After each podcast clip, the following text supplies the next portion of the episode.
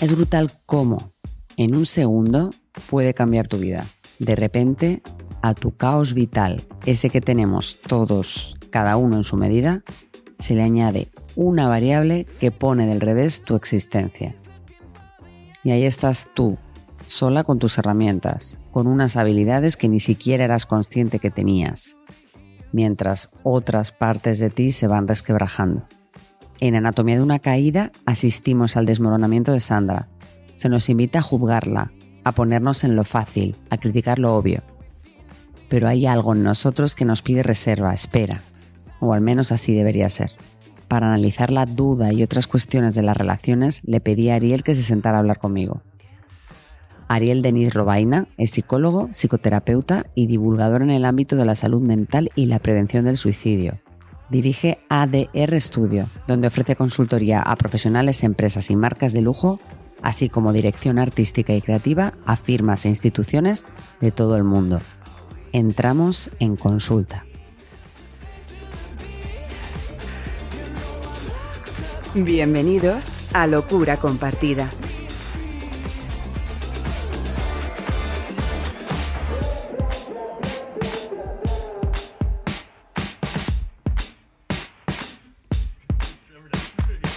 Ariel, bienvenido a Locura Compartida. ¿Qué tal? Muy buenas, mi cielo. Muy bien. Pues vamos a empezar con el personaje de ficción con el que te identificas. Sinceramente, aunque no sea muy intelectual, me identifico con la sirenita. ¡Ay! o con me Momo, encanta. O con Momo, de Michael Ende.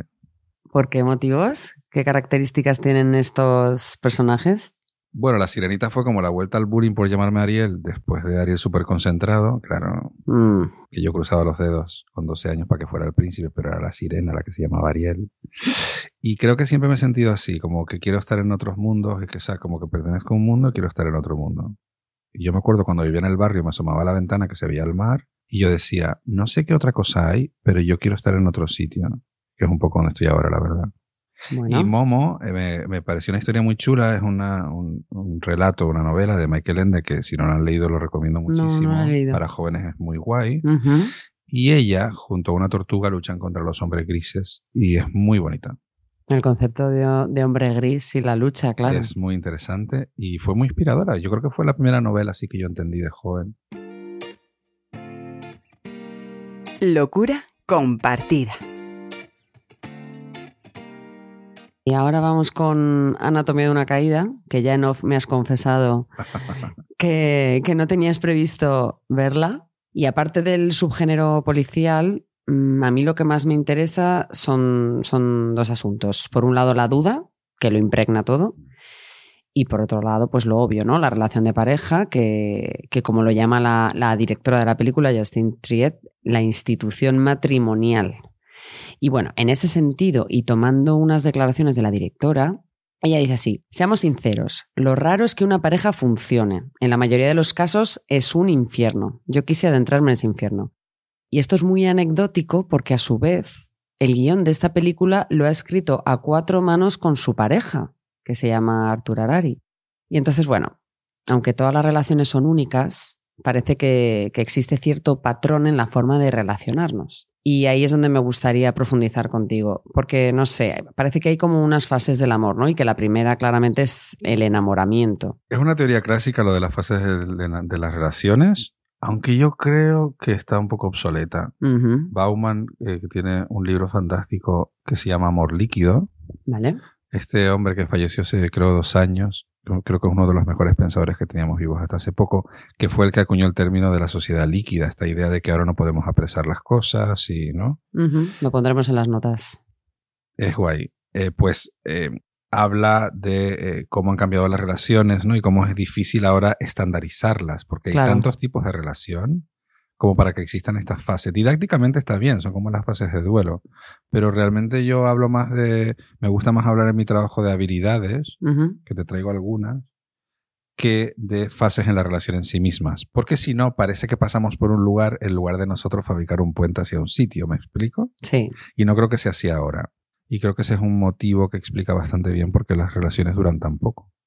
Porque duran menos que antes ahora. Yo llevo, bueno, es muy bonito porque este paralelismo que haces con la peli también yo escribo mi obra con Sergio, que es mi marido desde hace Ujú. 23 años, y es mi socio. O sea, pasa un poco equivalente, que yo no lo sabía, a cómo ha sido desarrollada la peli de Anatomía de una Caída, ¿sabes? A mí es que me parece, mm, cuando lo leí me chocó. Es guay, es guay. Sí, pero veo que hay más casos y que parecen funcionar.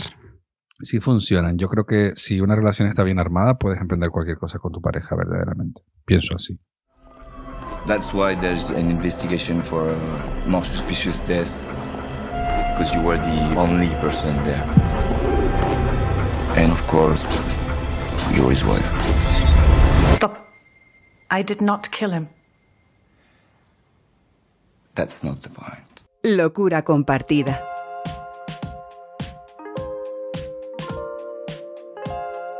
Para mí hay eh, cinco herramientas que creo que son muy útiles y son en las que yo suelo entrenar. Y la primera es la habilidad para establecer un buen contrato. Habilidad. Toda relación Eres un, es tienes que ser un buen negociación, negociador. Pienso que sí. Todas las relaciones tienen un contrato implícito y otro explícito. Tú y yo no lo hablamos, pero sabemos que tú te encargas de lo que pasa dentro de la casa y yo de establecer relaciones muy guays para luego hacer cenas chulas juntos los fines de semana. Por ejemplo. Yo aporto esas relaciones y tú aportas el cuidado de otras cosas, ¿no? O yo soy más de expresar el afecto a través de obras y haciendo cosas por ti y la gente a la que quieres, y tú eres más de decírmelo verbalmente y de escribirme cartas. En el contrato debemos establecer qué podemos compartir y qué esperamos del otro, porque no lo decimos claramente, y esto es fuente de conflicto. El contrato además se actualiza cada X tiempo. ¿Cada cuánto tiempo Cada sugieres? cuanto uno quiera. Yo el mío lo actualicé el año pasado. ¿Y hace cuánto que no lo actualizabas? Dos años o así. Vale. ¿No? Depende. A veces lo tienes que actualizar cuatro veces en un año. Sí, claro. Como están ahora las tecnológicas locas con la, con la nueva ley y entonces te están mandando como hemos cambiado la- Sí. las normas de uso, pues lo mismo, ¿no? Hay épocas que tienes que cambiarlo mucho y épocas que no lo tocas por años, ¿no? Creo que cuanto más maduras, más rápido negocias el contrato. Pero muchas parejas inician una relación y no son conscientes de esto, de que Deriva. hay reglas. Deriva absoluta. Y no lo hablamos de- sobre las reglas, ¿no? Y esto es fuente de muchos conflictos. Luego, discutir bien. Discutir bien es esencial. Discutir bien. Claro, y me dices... Discutir bien. Claro. ¿Qué es discutir bien? Discutir bien es eh, ser consciente de qué te pasa antes de elaborarlo con la otra persona y darte cuenta que durante la discusión hay una fase previa donde tú estás simplemente volcando pintura sobre el lienzo y nada de lo que estás diciendo lo quieres decir. Te estás desahogando. Estás amplificando lo que sientes o lo que piensas y en un momento de esa interlocución tienes una Warner si te das cuenta de algo. Esa es la tesis que tú quieres compartir. Vale. Tu pareja debe saberlo y ser lo suficientemente generosa como para olvidar todo lo anterior, que es cuando maldecías a su familia o cuando decías que no. Que no hacía la compra jamás y eso etcétera. Es. Es muy difícil saber cómo tener este diálogo donde se producen tantas cosas buenas, que es a través de la discusión. Que no, la discusión no es un lugar en el que ganar, sino un lugar en el que poder negociar significado. Y esto lo hacemos muy mal, ¿sabes? Como yo estoy Hombre, lo discutiendo, hacemos muy mal porque estamos en medio de una discusión sin ningún objetivo ni ningún. Simplemente es, en la es. explosión. Esto es. Y además, como el cerebro funciona así por categorías, abres este cajón y empiezan a salir otros cadáveres. Hombre. Y entonces, porque está aquí mi cuñada, otra vez, ¿sabes? Así que creo que es importante ser más consciente de lo que necesitas y poder expresarlo. Simplemente yo a veces paseo con Sergio, digo, vamos a caminar. Digo, bueno, voy a darle al play un poco y poder sostener al otro en que esté simplemente... Ayer mismo yo me estaba desahogando hablando sobre cosas que no me gustan de un amigo y en un momento le dije, joder, tío, defiéndeme a mí, es que estoy debatiendo contigo y te estás posicionando, ¿no? Como relativizándome lo que pasa con esta otra persona. Mm. Y nos paramos y entonces en un semáforo me dice, ay, realmente lo que yo no quiero es que te envenenes. Que seas más práctico. Lo que a mí me duele es que te envenenes con esto. Entonces pudimos hablar de eso y entender que yo realmente no me enveneno, sino que necesito desahogarme Mm. y que él necesita como aplacar el conflicto. Está bien. Claro, pero lo que yo veo es que el propio hecho de sentar las bases de un contrato mejora mucho a la hora de discutir, porque tú ya vienes de un trabajo previo. Súper. Y esto creo que hay que hacerlo, querida. Hacer más metarrelación, ¿sabes? Porque si no, tu mente toma de arquetipos y los arquetipos que tenemos disponibles son las novelas de Daniel Steele, las películas de Disney, ¿sabes? El aroma de café y la cuñada. ¿sabes? Mm, Nada real. Claro, y no son, son lugares comunes que Mm. además se basan en el conflicto, porque el espectáculo y la cultura que nosotros construimos para entretenernos, porque a nuestro cerebro le encantan las historias que tienen un Hombre. principio y un final, Claro. se basan en el conflicto. En construir conflictos que se resuelven y que el espectador es testigo de ellos. Y hay como una lección final incluso, Mm. como hacía He-Man, que terminaba el capítulo y decía, queridos amigos, hoy hemos aprendido... Conclusión. Exacto. La vida no funciona así. Nosotros tenemos que elaborar las narrativas y asegurarnos de que son para bien de la relación. Eso es algo que hay que fabricar. Luego te Bien. sale solo, ¿no? Pero de primero hay que fabricarlo. Y luego la generosidad, la autenticidad y la apertura. La generosidad, la apertura y La autenticidad, autenticidad. que tiene que ver para mí con la lealtad. Las relaciones auténticas donde yo realmente puedo sacar tripa y mostrarme como soy. Mm. El otro día hablando con una amiga, con una pareja de amigos que adoramos, y ella me decía, es que realmente él es la primera pareja con la que soy yo. ¡Qué fuerte! Sí, ¿no? porque muchas veces tú para gustarte moldeas a lo que el otro espera de ti. Y ahí ya, ¿dónde estás? Es potentísimo esto, ¿no? Mm. Que en la propia intimidad de tu casa, con la persona que tiene acceso pleno a tu intimidad, no seas tú misma. Es heavy realmente. Y normalmente la gente no tiene conciencia de esto. No se dan cuenta. Entonces ahí es donde también disfunciona la relación y te acabas yendo a otros lugares porque necesitamos confort, con perdón. Necesitamos tirarnos un pello de vez en cuando, ¿sabes? claro. O poder decir en alto, esta novela es un rollo, me la leo porque todo el mundo se la está leyendo. Sí, sí, tal cual. ¿Sabes? Pero me voy a bajar el Pudimus, ese como se llame, para escuchar el audio. Sí, ¿Sabes? Y no pasa nada. Y luego, con la generosidad que es, para mí Sí. es el no juicio, de, por ejemplo, estás discutiendo y dices, por favor, olvida lo que acabo de decir, que no lo estaba pensando, y que el otro sea tan generoso para decir, venga, va, te, next. te lo compro. ¿Sabes? No volver y decir, no, no, no, no, usted Tú lo que acaba de dicho. decir y Ya. me has herido, porque no, de verdad estaba Y ahí se empieza a enrevesar la cosa en Eso detalles es. que son Eso poco es. constructivos.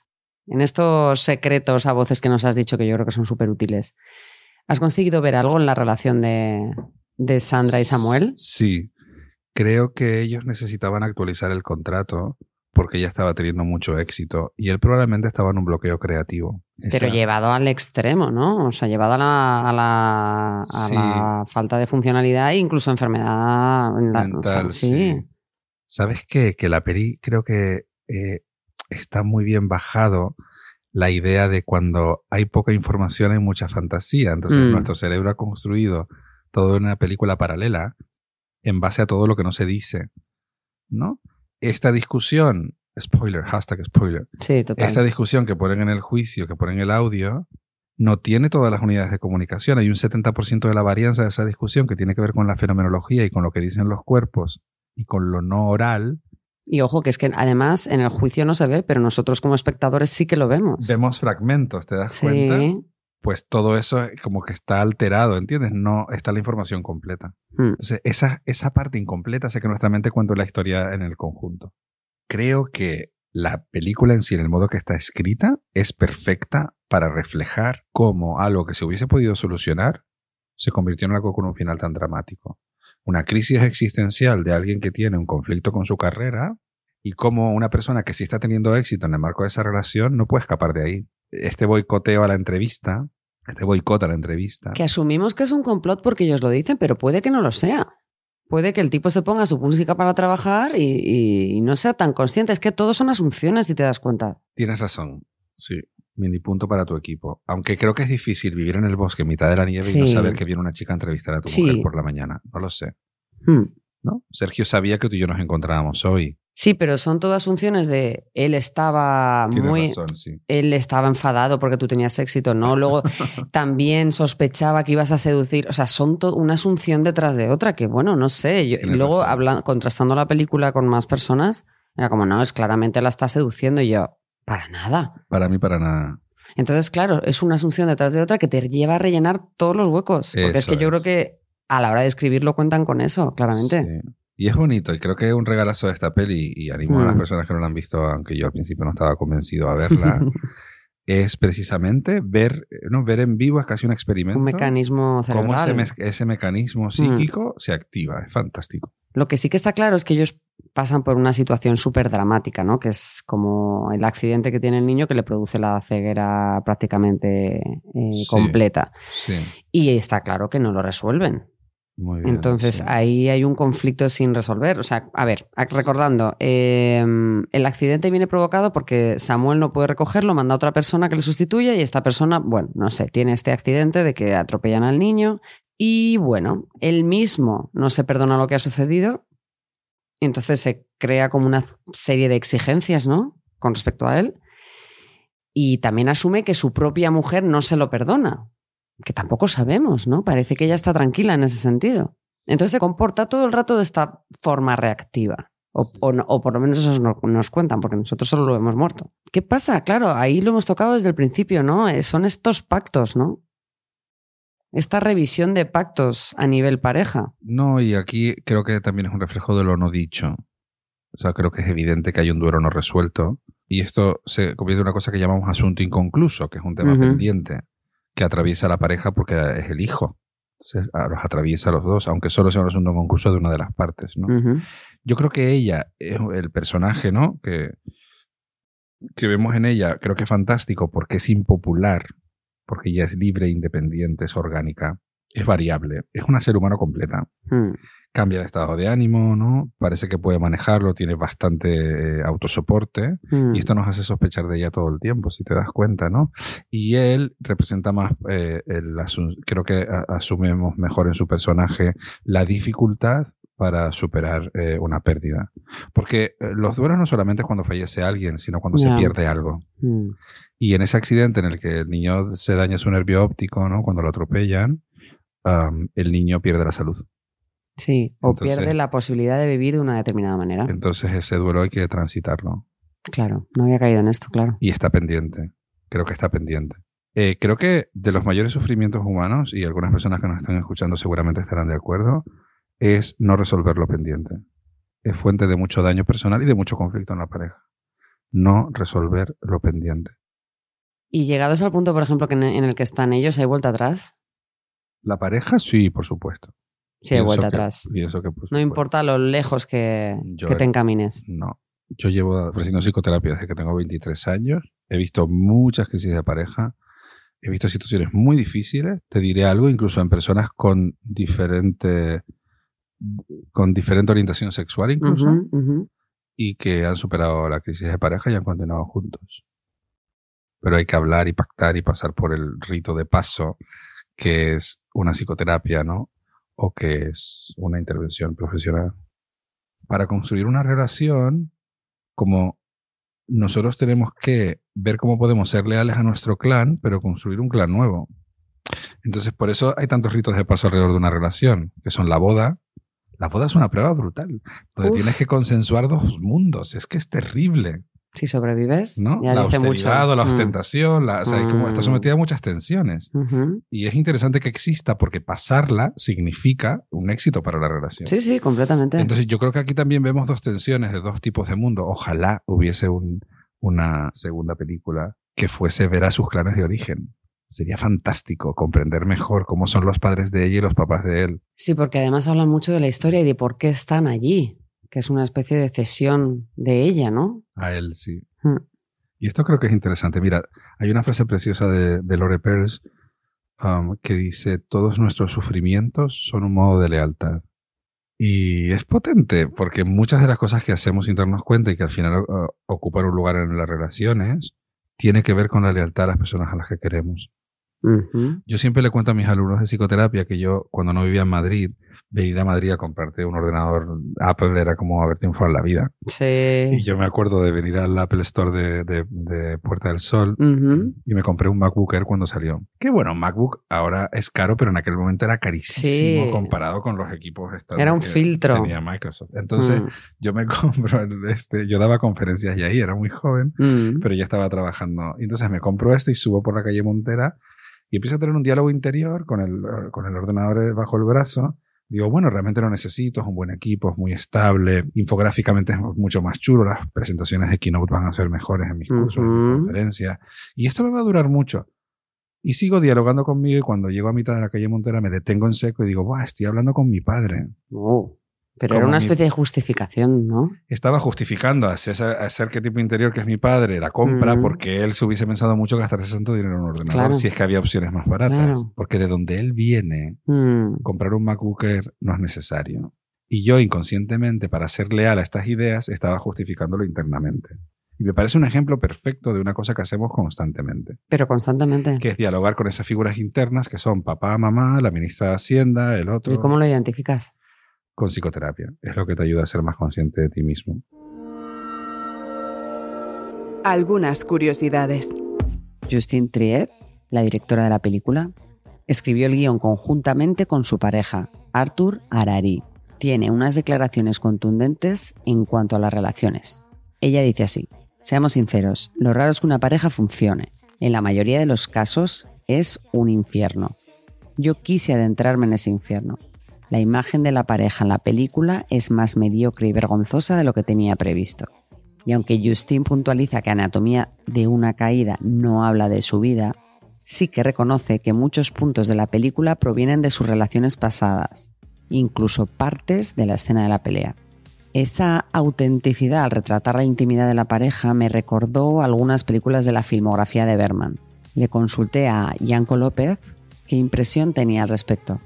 Anatomía de una caída no es la primera película que trata de una forma cruda y realista la oscuridad cotidiana de las relaciones de pareja. Está, por ejemplo, teme a Virginia Woolf, que dirigió en 1966 Mac Nichols sobre una obra de teatro de Edward Albee que tuvo mucho éxito y que en su día impactó mucho por la brutalidad de las discusiones de un matrimonio que hoy básicamente consideraríamos una relación tóxica, ¿no? Pero también es verdad que ahí había un elemento dramático, un truco, digamos, porque esas discusiones tenían algo de performance o de ficción y eran un parapeto que interponía de común acuerdo esa pareja ante su frustración por no haber tenido hijos y pienso que eso un poco limita el alcance de la película.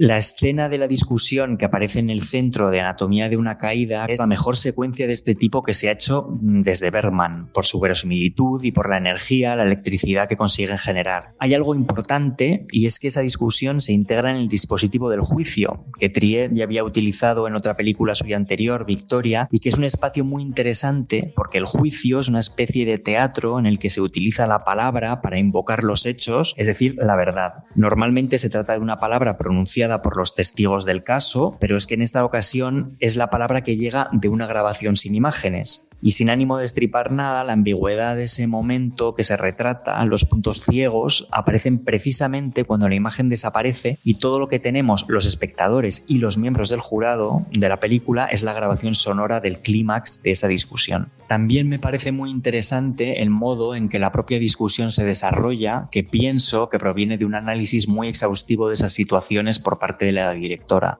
Hay varias fases ahí, ¿no? Hay idas y venidas y picos y valles y los personajes están al mismo tiempo arrastrados por la dinámica de la pelea y agotados por ella, como si se vaciaran y se fueran entregando o como si la pelea fuera un organismo con entidad propia que como todo organismo lo que quiere es perpetuarse a costa de lo que sea. Vemos ahí un proceso que creo que es bastante habitual en el que tras una serie de reproches mutuos por los que cada uno de los componentes canaliza su frustración, llega un punto en el que da la impresión de que todo podría terminarse, de que básicamente uno de los personajes da a entender su voluntad de que eso acabe y parece dispuesto a sellar la paz y cree que el otro también lo estará dispuesto a, a sellar esa paz, pero no es así y ese giro aumenta la frustración y la discusión se reaviva con una fuerza todavía mayor y deriva hacia una situación de violencia física que quizá ni ellos mismos habrían creído posible. Cómo Justin Trier escribe y filma eso y cómo lo encarnan los actores me parece al mismo tiempo de una finura y una potencia que yo pocas veces he visto o casi nunca antes. La producción literaria de Sandra, el personaje de la película, se inscribe en un género que puede denominarse autoficción.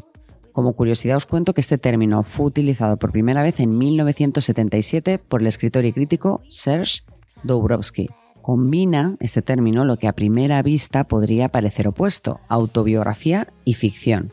Básicamente consiste en una narración inspirada en la vida del autor, pero más romantizada y menos sincera. Y esto nos lleva a la célebre pelea de la pareja, que nos parece auténtica hasta que vemos su finalidad, que es la grabación. Hay muchos autores que trabajan con el mismo sistema, como Annie Ernaux, que transcribe su diario en algunas de sus obras e incluso fotografías suyas en sus libros. Ahora nos queda la duda de si Samuel provoca la pelea con fines creativos. Y sobre todo, ¿qué viene antes? ¿La literatura o la vida? ¿La literatura como representación de la vida o el deseo de escribir primero? Locura compartida. Él está todo el tiempo tocando Asturias de Albeniz. Esta pieza que le está No tocando. había caído que era Albeni. Es fantástico, tía, porque él está tocando una pieza además que Claro. habla mucho de esto, porque esta pieza se descompone, ¿sabes? Y al final tiene como un ostinato, tiene una coda, ¿sabes? Como la pieza siempre igual y cambia al final, Mm, que es realmente como la película. sí, Es muy bonito. Y él es muy repetitiva, porque, los, ¿sabes? Está todo el tiempo como tocando un ostinato y pa, pa, pa, pa, pa. Y el niño a lo largo de la película va tocando esta pieza al piano y cada vez la toca mejor. es verdad. Cada vez como que se va a, a, aclarando la historia. Me parece sí. muy bonito. Y, Y además te cuento un chisme que me Sí, parece fantástico. Sí, Porque a mí me encantan la- los chismes y las historias dentro de las historias. O sea, eh, Isaac Albeniz, que tiene una bisnieta, que es Cecilia Cigaret Albeniz, Mm, que era la mujer de Sarkozy, que en 2007, en la toma de posesión de Sarkozy, ella toca esta pieza, pero bueno. que me parece una fantasía.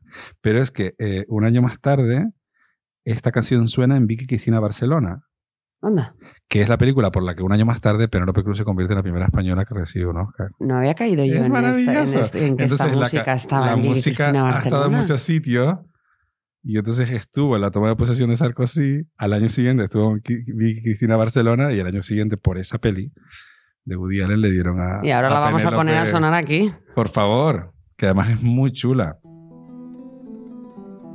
Locura compartida. Cada personaje tiene múltiples interpretaciones. Porque yo de verdad que con, fui, fui también con mi pareja al cine y cada uno percibió el personaje a su manera. ¿Tú cómo ves a Sandra? y a Sandra la veo sospechosa y creo ¿La que ves sospechosa? Escucha, escucha, escucha. La veo sospechosa porque creo que eh, Harari y, y su compañera han querido construir un personaje que era orgánico, que era auténtico, que era poliédrico, que era variable en sus emociones, Mm, eh, que era firme en, ciertas posiciones y esto la hacía sospechosa porque la hace impopular. No arquetipa para nada a la esposa, a la mujer, a la madre, en ningún sentido en realidad. Tiene gestos preciosos de cuidado Mm. del niño, se acerca a él y le explica. Esto inicia un conflicto en el juicio también interesante. Sin Sí, porque lo trata como un adulto, que a mí me parece la mejor forma de... Es una pasada Sí. esto. Sin embargo, todo eso, ¿no? Ser peculiar, orgánica, variable, elástica, ambivalente, tener esta cosa de tanta entereza y tanta fragilidad a veces en el mismo minuto, la hace sospechosa. Creo que es una buena construcción del personaje. Para a mí. ver, yo, como te decía al principio, la duda es constante. Perdón, pero a mí, perdón, perdón. En la construcción del personaje, yo nunca sospeché de ella. claro, Pero me divertía que estaban construyendo algo que te hacía sospechar de ella, ¿sabes? vamos a ver, la ven fría. Yo no la veo para nada fría. La veo una mujer creativa, con éxito en lo que hace, segura de sí misma, después de haber pasado por múltiples exper- experiencias, ¿no? En una época vital en la que ya empiezas a estar seguro de ti mismo, coherente, asertiva, además no niega las infidelidades, se agarra a ellas como una herramienta para salir de ciertas situaciones, o sea, consecuente. Empatizo con ella y en ningún momento, en ningún momento dudo de su inocencia, porque al final, ¿qué gana ella con toda esta historia? Sí. O bueno, puede ser un momento de estos explosivos de una discusión, podría ser. Yo tampoco dudé de ella, pero sí me sentí incómodo con ella en algunos momentos, siendo sincero. ¿Sabes cuán- cuándo me sentí yo muy incómoda? Que me, me generó irritación. Cuando es absuelta y en vez de irse corriendo a ver a su hijo, se va a tomar ahí unos por alcoholes. ejemplo, por Dije, ¿pero ejemplo, qué? Por Y encima va a llegar con el típico olor a alcohol a darle un beso a su hijo en la cama, pero si has vivido una situación súper extrema. Eso me dejó un poco... Esto, por ejemplo, me- parece el mejor ejemplo de lo que estaba diciendo, querida, ¿sabes? De que realmente está construido el personaje para ser impopular y esto nos hace juzgarlo severamente. mm, Juzgamos a las personas que están en los extremos de la foto y somos muy duros con las personas que no escriben bonito, que tienen las caderas demasiado anchas, que les falta un colmillo, que están en todos los pleitos, como estaba Isier Castro, por ejemplo, que se involucran, etcétera, etcétera. Somos muy duros con las personas. O sea, yo, estoy, yo ante esta afirmación estoy siendo demasiado exigente con cómo ella debe No, proceder. estoy siendo sincera aquí porque es algo también que viví yo, pero quer- querida, todos juzgamos. Creo que debemos ser conscientes de que los prejuicios son necesarios porque nuestro cerebro consume mucho azúcar para pensar. Entonces, claro, el cerebro es como una funcionaria tacaña que nunca te quiere dar el boli y dice, señora, déjeme que solo para firmar la ficha. Traiga el boli de su casa. Entonces el cerebro al final construye vías de pensamiento que se repiten y se repiten y se repiten. Todo lo que ponga en cuestión eso genera una tensión existencial y luchamos contra las gentes y las situaciones que generan una tensión existencial. Pero no pasa nada por juzgarla. Lo bonito es que tú te das cuenta de que la estás juzgando. Y Hombre, eso es lo porque que te yo da- al mismo tiempo digo, pero tú sabes la tensión que ha vivido esta mujer, ¿cómo no se va a tomar un, un par de vinos? El problema es no ser consciente. Si Vale. tú un día quieres descansar y estar con tu smartphone nueve horas, no hay ningún problema. El problema es que estés como yo los últimos días con el móvil todo el tiempo en la mano, que estoy deseando que Apple saque una cosa para metértela dentro de la carne. Y no te, ¿sabes? Esta es la cuestión, que no somos conscientes de cómo funcionamos. Pero ser conscientes mientras ves la peli de, los, de cómo surgen los prejuicios y cómo el personaje está construido para eso, Mm. Dices, ¿cómo esta tía acaba de ganar el juicio y no va a ver a su hijo? En otro orden de cosas, cuando amplié la foto, digo, va, qué acto de respeto tan bonito con un hijo tan pequeño pero tan inteligente en el que él le pide no estar con ella durante el fin de semana. Eso es muy duro para ella. Y ella Bueno, le, para le da un tiempo de postcontacto mientras celebra que ha ganado el juicio, porque además se puede enrollar con el abogado y no lo hace, Uf, pero está todo el rato en el límite, ¿verdad? pero Yo no lo ahí, hace y vuelve a casa y cuando vuelve a casa le dice, no sabía si volver porque no sabía cómo te ibas a sentir. Y el niño como le dice como que has hecho bien, ¿no? Claro, entonces me parece un acto de amor muy bonito. ¿no? Y este gran desconocido conocido, Samuel, a ver, para mí está enfermo y bastante enfermo. Y además, mm, sé que a los psicólogos nos gusta nada eh, poner etiquetas, pero vamos, que tiene un diagnóstico, lo tiene. Sí, sí, creo que no está bien y creo que hay una crisis, como te decía, existencial proyectada a la pareja. Pero Sí. extrema, porque Mm. todos tenemos nuestras crisis, ¿no? Sí. Creo que el personaje está muy bien traído. Creo que está destrozado por sus propios fracasos y el bloqueo que- creativo que está viviendo.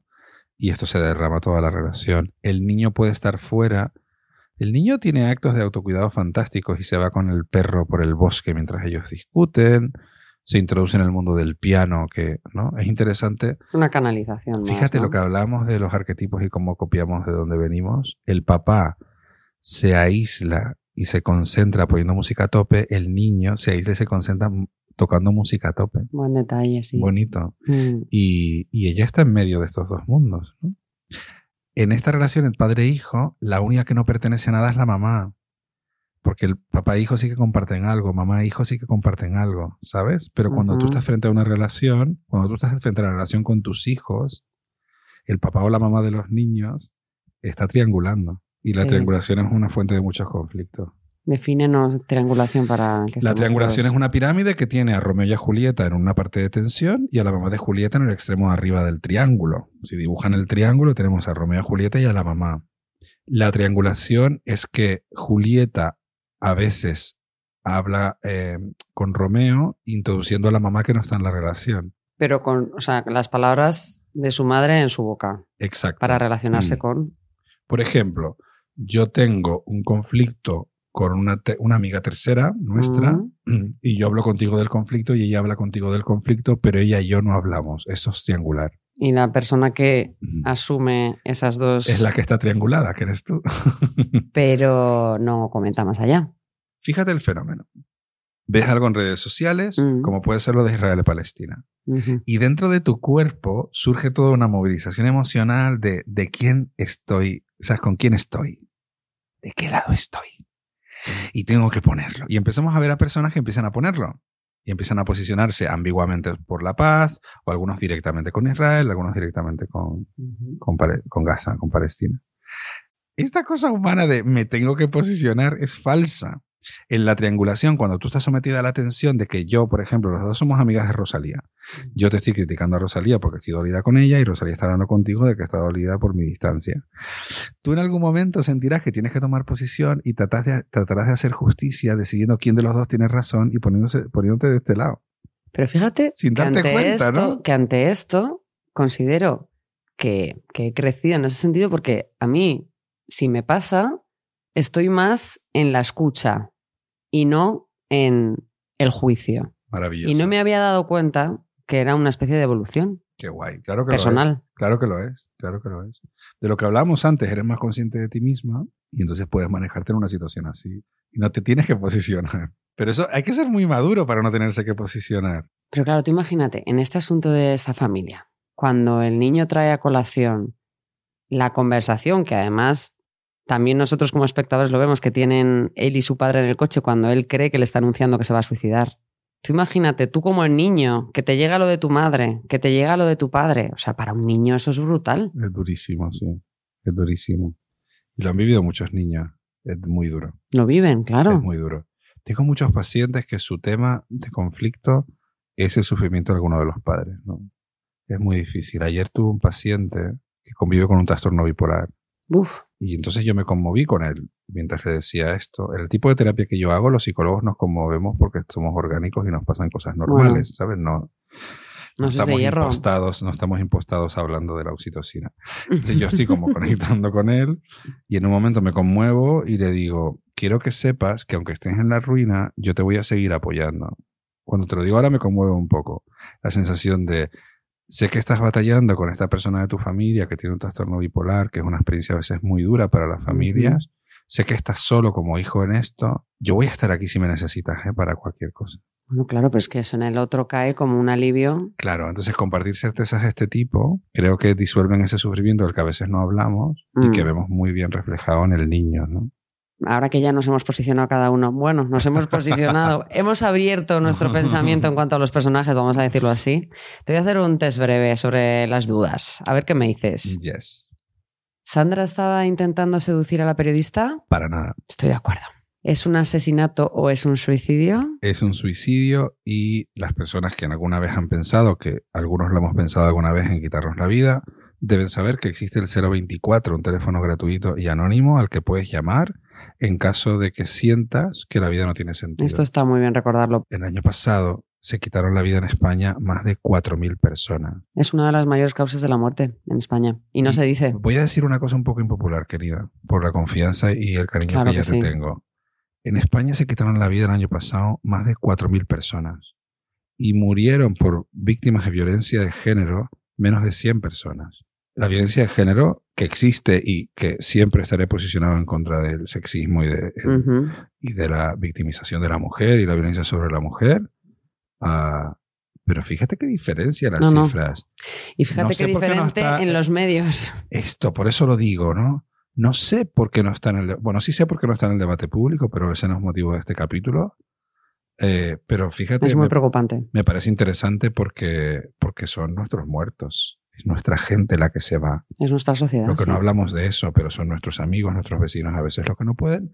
Pero me consta como psicólogo y como ciudadano que hay salida. Así que si alguna persona tiene dudas, dispone de ese teléfono del 024, que es gratuito y completamente anónimo, y de muchos recursos en Internet para personas que tienen dudas sobre su existencia, que es una cosa normal que todos hemos tenido en algún momento. Bien traído, gracias. Mm. Perdón, que era, era un test rápido y yo... Y bueno, pero era necesario. Era necesario, Yo era creo que ha sido un suicidio. ¿Y para qué usaba las grabaciones Samuel? para escribir simplemente. O sea, eso crees que es verdad. Mm, Daniel, el niño, ¿en el juicio es verdadero o intenta proteger a su madre? voz. Creo que él es verdadero y también intenta proteger a su madre, ambas cosas. ¿Es consciente? No lo No, sé, pero fíjate, cuando parece que la traiciona y avisa a la trabajadora social de que, de que la mamá ha hablado con ella y se lo dicen a la jueza, ¿no? Mm, y entonces le separan durante el juicio, creo que de alguna manera él está protegiendo a su madre, sí, ¿sabes? La está Mm. salvando de que esto se descubra sin él haberlo dicho y que se- esto le pueda perjudicar. pero esto es una genialidad del niño. Me parece maravilloso. Y, genialidad, y genialidad del guion, porque a Mm, nosotros como mm, espectadores fantástico. te desconcierta. Mm. Y la última pregunta, que de momento estamos eh, de acuerdo en todas. Si Sandra no está contenta tras la absolución por la culpa, en el caso de haber matado al marido, es porque tiene que mantener esa mentira. O en el caso de asumir que es un suicidio, le complica toda la gestión emocional. O sea, ¿por dónde tiras más tú? Yo creo que hay vivencias de la vida que, aun siendo positivas, no, no tienes por qué sentir que tienes que celebrarlas. Y creo que eso es lo que está pasando. Creo que ha habido tanto daño en el proceso que no vas a abrir una botella de champán después de ganar un juicio de este tipo. A mí me raptaron químicamente hace como dos años. Sí. ¿Cómo? sí. ¿Cómo es Esto eso? que vemos en las noticias que decimos no le pasa a nadie, que te drogan y te roban, todo eso me pasó a mí. Esto me lo decía a mí mi abuela. Yo le decía, abuela, si las Ya. drogas no son tan baratas como Pues para sí. metértelas en Pues las sí, copas. querida, sí. Y le pasó a seis personas más ese mismo fin de semana. ¿Pero qué me dices? Sí, sí, es así. Ha sido una experiencia durísima, pero también muy enriquecedora que me ha cambiado como psicoterapeuta y como persona. O sea, he crecido un montón con esto. Bueno, porque que tienes suena- las sé que herramientas suena para mucho Mr. Wonderful, que detesto Mr. Wonderful, pero realmente ha sido una experiencia durísima que me ha enriquecido muchísimo, si soy honesto. Te cuento esto porque a medida que vas superando fases y te vas dando cuenta de cosas, te vas dando cuenta de la violencia sexual con drogas, que no la habías dimensionado hasta que tú no vives algo así, Mm, te das cuenta de lo importante que son las personas que tienes cerca y las personas que están solas para resolver algo así. Te das cuenta, tía, de los pocos recursos que tiene la Policía Nacional.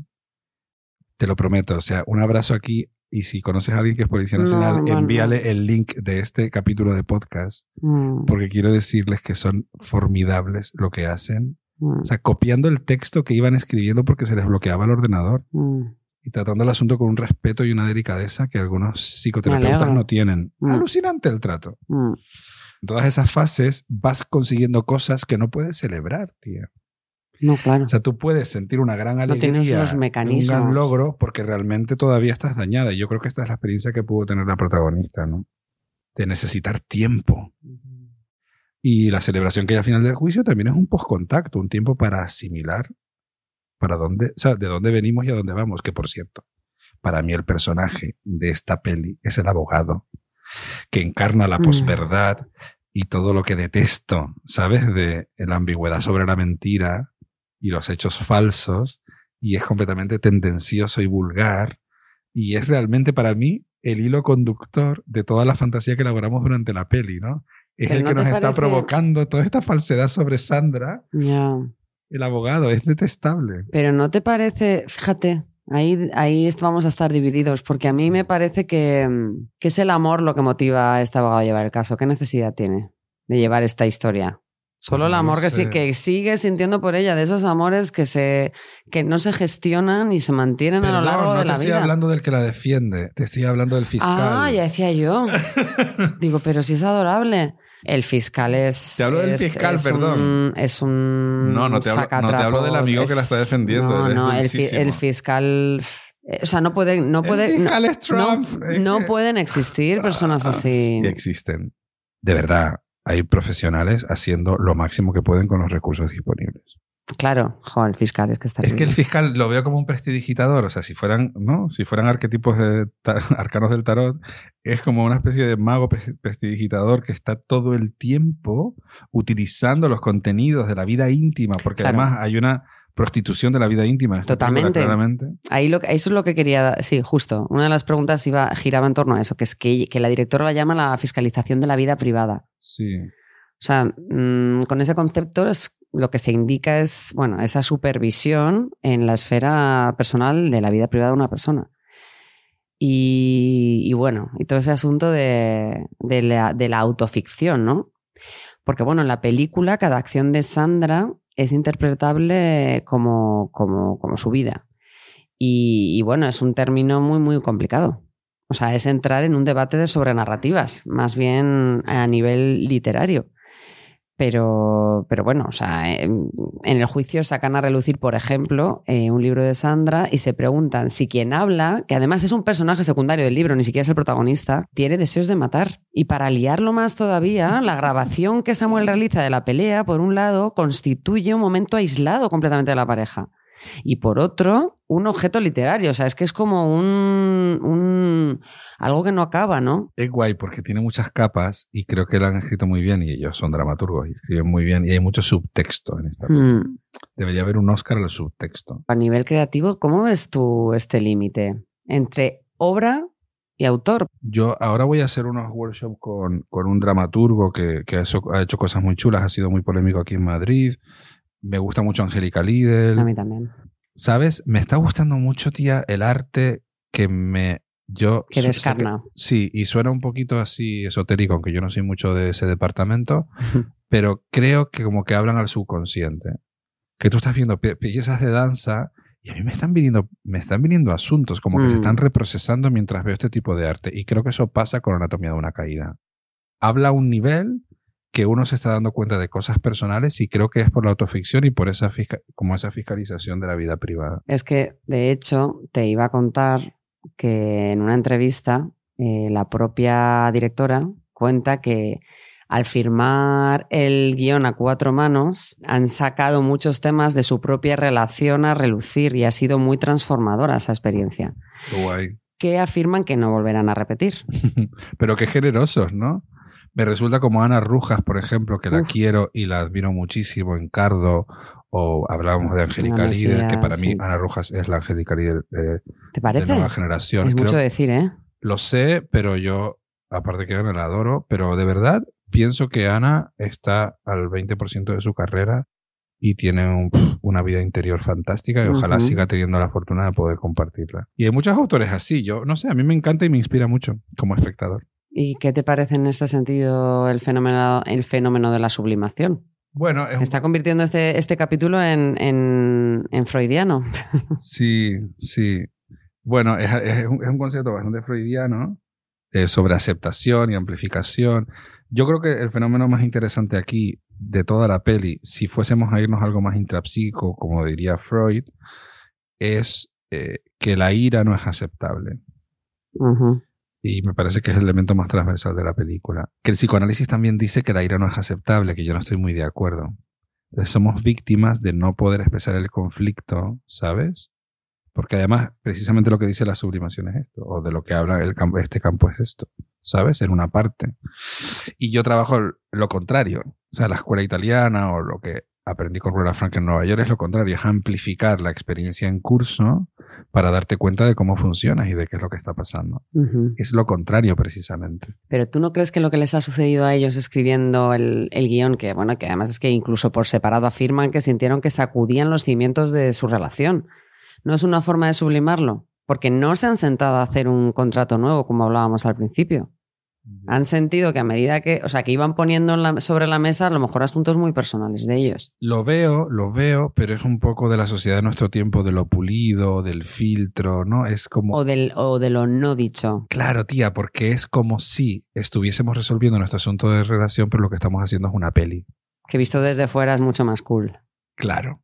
Mm. Como, ¿y qué tal? ¿Habéis ido a terapia de pareja? No, no, hemos hecho una peli que tiene cinco nominaciones a los Oscars. Pues qué estupendo, cariño, pues fenomenal. ¿Sabes? Y si tuvieras que elegir algún personaje para tratar, ¿cuál sería? El niño lo abrazaría y lo cuidaría incondicionalmente Es que me encantaría como saber, saber más de él, como que pasara tiempo y verle, ¿sabes? de verlo de adulto.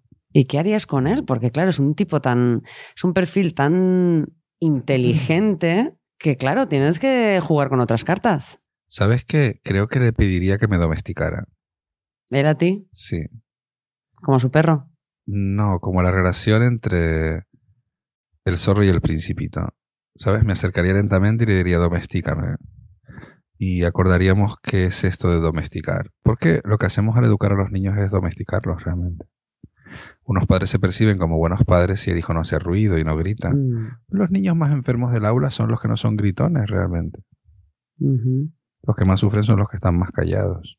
Muchas veces. Así que me interesaría un diálogo con él donde él pudiera tomar la dirección de la relación. Y me gustaría pintar con él con pintura de dedos. Y me gustaría escucharlo. Y creo que sería algo despacio. Sesiones muy largas y muy lentas, donde yo me acercara así con respeto y le diría, eh, domésticame. Y- Dime cómo quieres que sea esta sesión. Mm, ¿Cómo te gustaría que fuese este proceso? Pues muy buen trabajo. Gracias, querida. Muchas gracias. Ha sido un placer.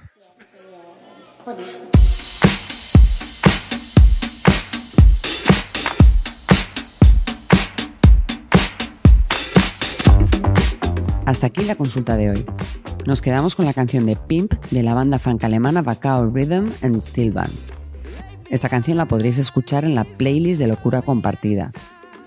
Y si recordamos un poco, nos traslada directamente a la imagen de la vida de esa familia antes de ese cambio, a lo que podría haber sido. Hasta la próxima Locura Compartida.